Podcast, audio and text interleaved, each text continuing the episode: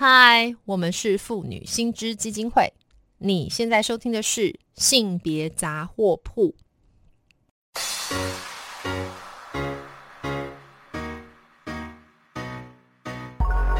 从生活看性别，与你分享生活中的性别故事。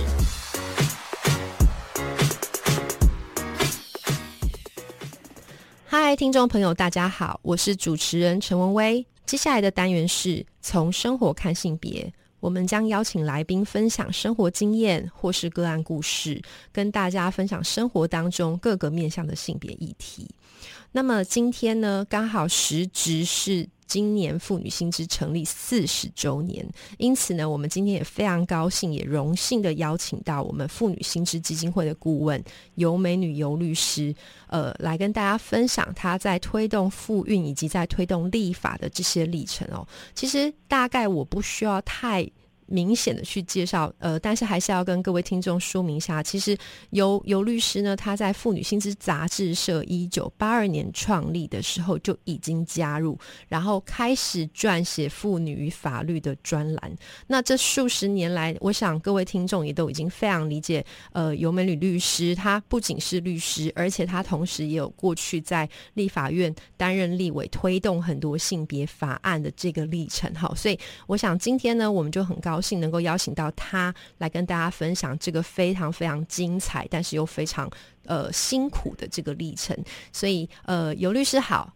哎，主持人好，各位听众大家好。哇，我们今天很高兴能够邀请到尤律师哈。那所以刚刚我讲了一大堆，那其实就是呃蛮好玩的。我想要先从第一个问题问起，我想听众一定最好奇的是说，您到底一开始，因为身为一个律师嘛哈，那。可是老实说，一九八二年那个时代，我想很多人还没有这么前进的一个关于性别平等的想象。那你自己到底是什么时候，或是如何变成一个所谓的女性主义者，然后开始推动这个性别平等的的这个运动？OK，其实一九八二年就是七十一年，那时候还是在戒严时期。是。那其实，在戒严时期，我们说实在的，那时候真的是所有都是标准答案。嗯嗯。然后呢，整个所有的媒体其实也都是在政府的掌控中。对。所以事实上，在那个年代里面，其实我所受的教育，我从小到啊到高中毕业，都是念的都是清一色的女校。是，然后呢，我在中学的所受的教育呢，就是要当个贤妻良母。所以呢，在那时候，就是妇女新知在一九八二年成立的时候，说实在的，我那时候只是因为因为美丽岛事件，然后吕秀莲进去了，那他们需要有一个学法律的，那我就这样误打误撞的进去。我当时只是想说多认识一些人，多打开一扇窗。可是呢，到那里呢？看到一群真的是有棱有角，所以有棱有角，就是因为我们在那个戒严时期，反正所有都是标准答案，包括我们的穿着也都是标准，就是比如说那时候是当了律师，所以我们就一定是穿套装，一定是穿裙子，然后就是规规矩矩。是，然后呢，你到那里看，其中我看到那个简福玉，他戴着鸭舌帽，鸭舌帽，然后穿着短裤，然后背着一个重重的相机。哇，简直酷毙了！我说，哎，女生可以这样穿哦。哇，然后你看到每一个人，就是说他们不是。不是穿的漂亮，但是你就能够看出说每一个人就是有个性，然后有他的独特的风格。是，然后大家就要谈说，哎呀，这个吕秀莲被关进去了，然后呢，在戒严时期，可是他所提倡的这个女性主义呢，新女性主义就这样断掉吗？那我们是不是应该啊做点什么？是，然后我们要成立一个杂志社，那大家就从因为每一个人所学不一样，所以大家就七折八八折的这样子，大家就在讨论。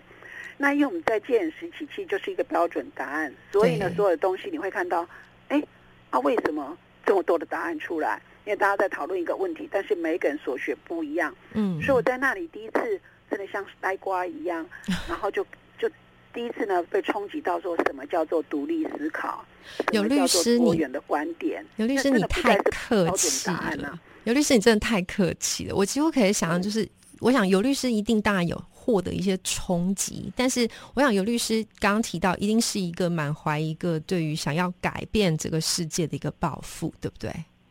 其实没有，这点 你知道我以前的愿望是什么？是什么？是当女秘书，只要当帮老板能够提个皮包，然后在那种所谓的玻璃帷幕、有冷气的办公室，我就已经心满意足了。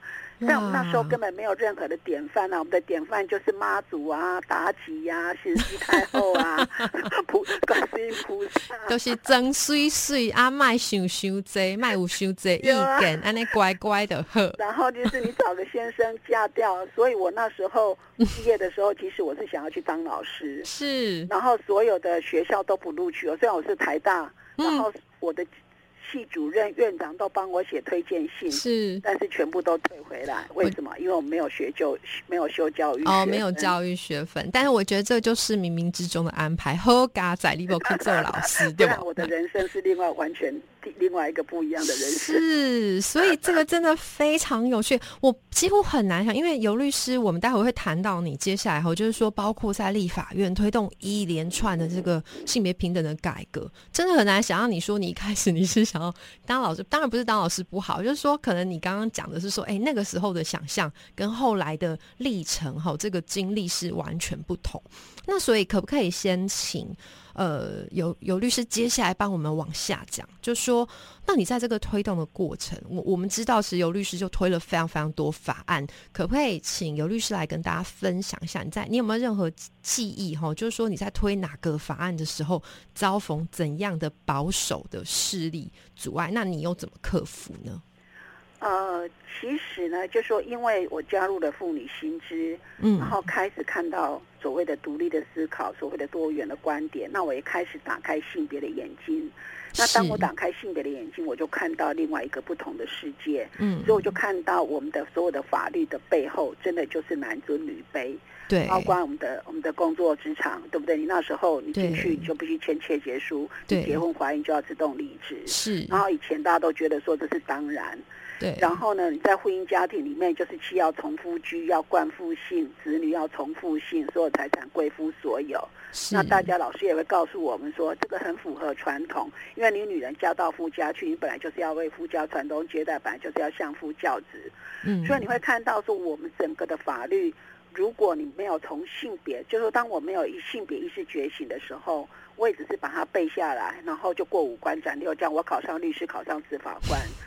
可是如果没有经过妇女心智这样的一个冲击，被当头棒喝，然后睁开性别的眼睛，然后看到整个法律的背后的男尊女卑，是就不可能有这些的长远的这些的修法。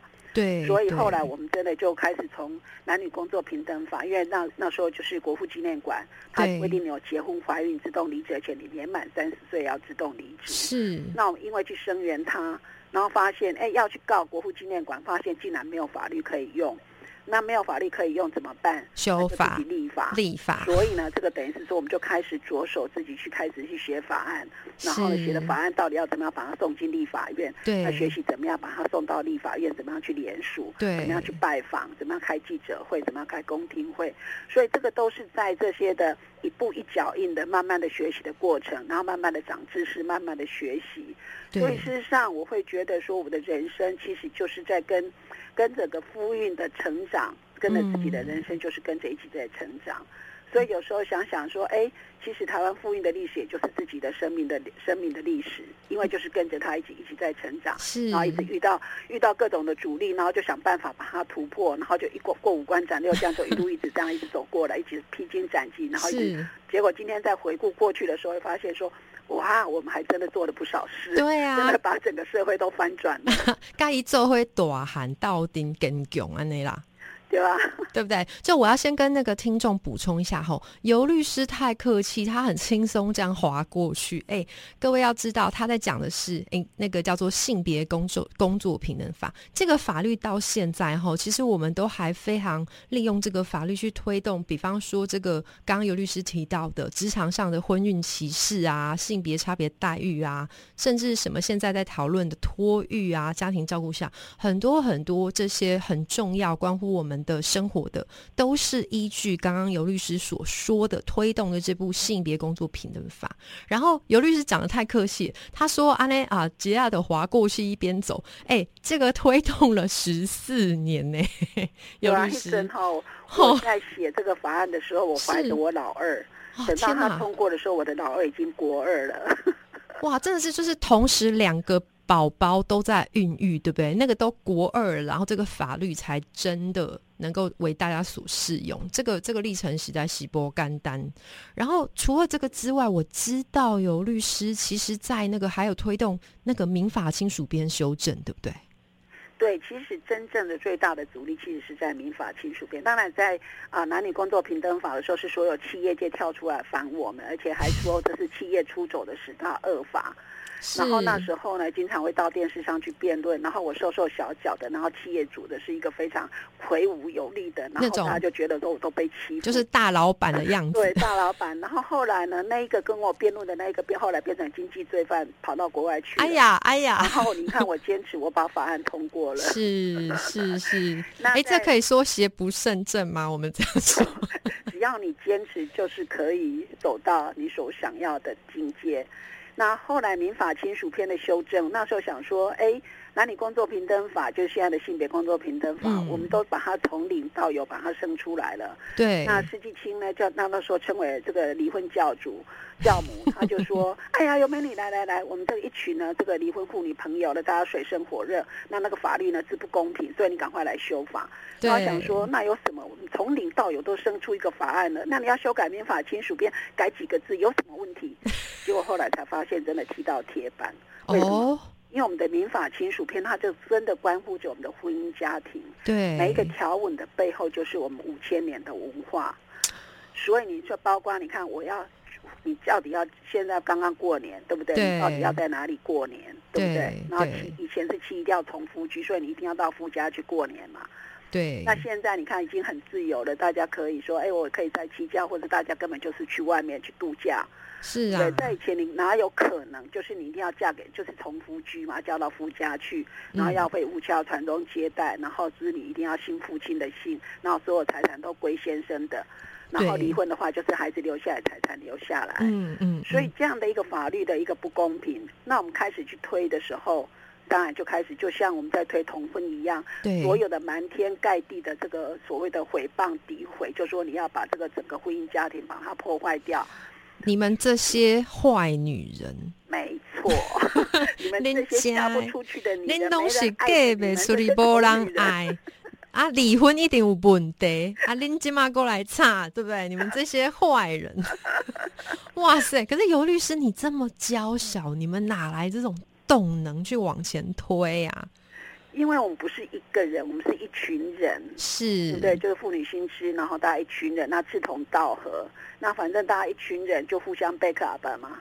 对不对？那另外呢，就是说，其实我们是为了公益，并不是为了跟个人的私益。对，所以大家在骂的时候，你不需要去对号入座嘛。嗯，对不对？你去看看，哎，你知道你的价值是什么？你知道你在往前走的是为了这整个一个社会的男女的平等在往前走。对，那你也不见得是说我要回家会婚，而是说怎么样让那个婚姻的关系能够更好。在以前连家暴法都没有啊，对啊，女人被打活该啊，是，因为谁叫你不听老公的话？嗯，所以呢，你会看到在过去，然后你被性侵，对不对？你被人谁叫你裙子穿那么短？嘴，对不对？然后他还说，哎，我来给你一点遮羞费，叫你就给我嘴巴闭起来。是，所以你会看到在以前，真的说实在，女人真的就不是人。所以我们说，女人婚前还是这个。人婚后呢，就变成只是剩下半个人而已。对对对，所以那这些东西，你总要一步一脚印的，慢慢的去思索，说好原来的这样的婚姻是为了传宗接代。嗯，那现在。已经不再是为传宗接代的时候，对，那是不是能够让他是一个更平等的，大家能够更两情相悦的生活在一起？对对对，那所以在这里就会这样一步一步的走。所以后来就是很多人问我说：“那同婚你也遭受到那么大的阻力，那么大的谩骂诋毁，那你为什么能够撑得过去？”是啊，就说这些骂的其实跟我们在民法亲属篇修正的时候所骂的话都一样的，所以呢，都是我是管啊，不要跟丁来，我拢了解，我都知道你们要骂我什么，但是我就是有一个价值，我要去继续推动，这样对不对？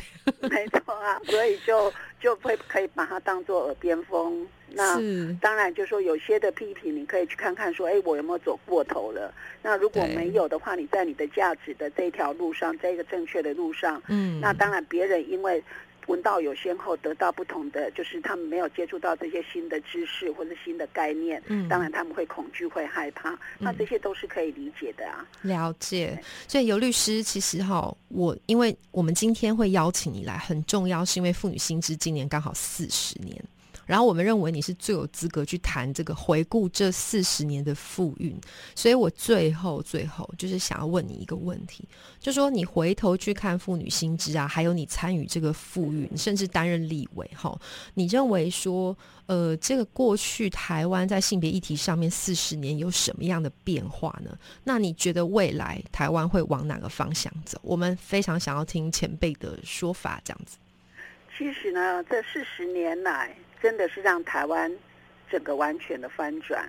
你看，我们在两千年有第一位的女性的副总统，是二零一六年有第一位的女性的总统，是我们在行政院有跨性别的。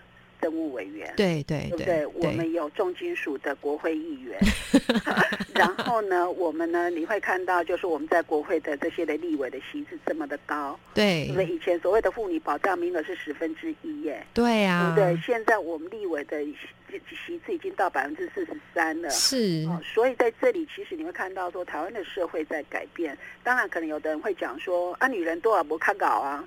不一样，因为男女的生命经验不一样，对，对不对？对。那当你把一半的人口把它限制，他只能够在家里相夫教子，嗯，事实上这国家的发展力就受到一半的限制，对对，对不对？所以你应该让每一个人，对不对？男生不见得全部都孔武有力，女生也不见得全部都是娇柔的。所以其实应该让每一个人能够适才适性的去发展。嗯，所以我们从你看，从工作权，从原来女性你只能够在家里相夫教子，你没有工作权，以前还不能够服公职。哎，像我原来是大一，我大一的时候是台大政治系，我想要当外交官，但是外交官考试限男性。对，对不对？所以这些也都把它翻掉。现在你考试，你只要你有本事，你就去考试嘛。对啊，对。然后呢，你会看到说，在在受教育以前，所有的校长几乎清一色的男性啊。嗯。现在已经有多很多的大学的女校长是女性了。对对。对不对？然后教授以前几乎清一色的法官、教授、科学家、发明家，以前我说没有典范，就是你看，全部都是穿穿西装、打领带的。对呀。几乎没有女性。但现在你已经看到，在各行各业里面，已经很多的女性杰出的女性出现了。所以，其实你只要凭着你的本事，嗯，你都可以适才适性的去发展。对。那如果男性他比较属于娘娘腔性质的，嗯，他比较阴柔的，他喜欢这个园艺啊，喜欢烹饪啊，喜欢做蛋糕啊，嗯对不对？喜欢插花，为什么不可以？是。对，在以前是绝对不可以的。但是我们看到现在，你看，对不对？有些这个呃非常杰出的这个衣服的服装的设计师是男性。对不对？对对对，这个所谓的米其林的这些大厨也是男性。对，没没什么不可以啊，甚至现在连居护员都有男性，护士也有男性。对对，所以实际上是打破了这样的一个刻板的这些的界限。嗯。那另外在法律，当然我以前的所谓的要重复居、要冠夫性子女、要重复性所有财产归夫所有，离婚的话孩子留下来财产留下来。我们现在都已经把它翻转了。你在婚姻的生活里面，你是平等的，你可以自由自己选择我要到底要住哪里。嗯，然后呢，我要对不对？就是我可以，就是孩子的姓氏你们自己去约定，那你们的住所也自己去约定。然后呢，你们的这些的夫妻的财产也各自的名义归各自的。对，然后但是离婚的话呢，或是死亡的话，大家一个人一半。对，我想刚刚你的监护权是以子女利益为依归，所以你会看到说，让整个社会是更平等的，让每一个人都可以有免于恐惧的一个自由，都能够适才适性的去发展。在前家暴你是投投诉无门的，我们经常所谓的暗夜的哭声。现在你家暴，我只要打一通电话，对不对？一一零警察马上到，一一三马上有社工也来协助你。嗯，那甚至呢，你打官司，你只要是一个家暴或性侵的，政府还帮你出钱，我们还有法律辅助。对对对。所以真的说实在，有时候想想，觉得说生活在台湾真的是幸福的。经过这四十年的努力，对，其实在台湾的女人是幸福的。我们看到在日本的女性她们要上班还不能够穿长裤，还不能穿长裤，是所以他们为了说女性能够在上班的场所穿长裤，他们现在还在奋斗。嗯现在我们嗯台湾你要穿什么都可以你要穿什么都行，所以这个也是要谢谢那个有律师，还有很多妇运前辈们一起的努力。那今天真的是因为时间的关系哈，希望下次我们还有机会再进一步来问一问那个有律师在。担任立委期间还有没有什么有趣的事情？那今天真的非常谢谢有律师来跟我们分享这么有趣，然后很有深度的议题哦。谢谢有律师，谢谢大家，谢谢，拜拜，拜拜。好，那同时呢，如果各位听众对这些性别议题有兴趣的话，也可以到我们妇女新知基金会的脸书粉专按赞追踪，或是发了我们的 IG 网站，也可以捐款支持我们妇女新知，继续争取性别权益哦。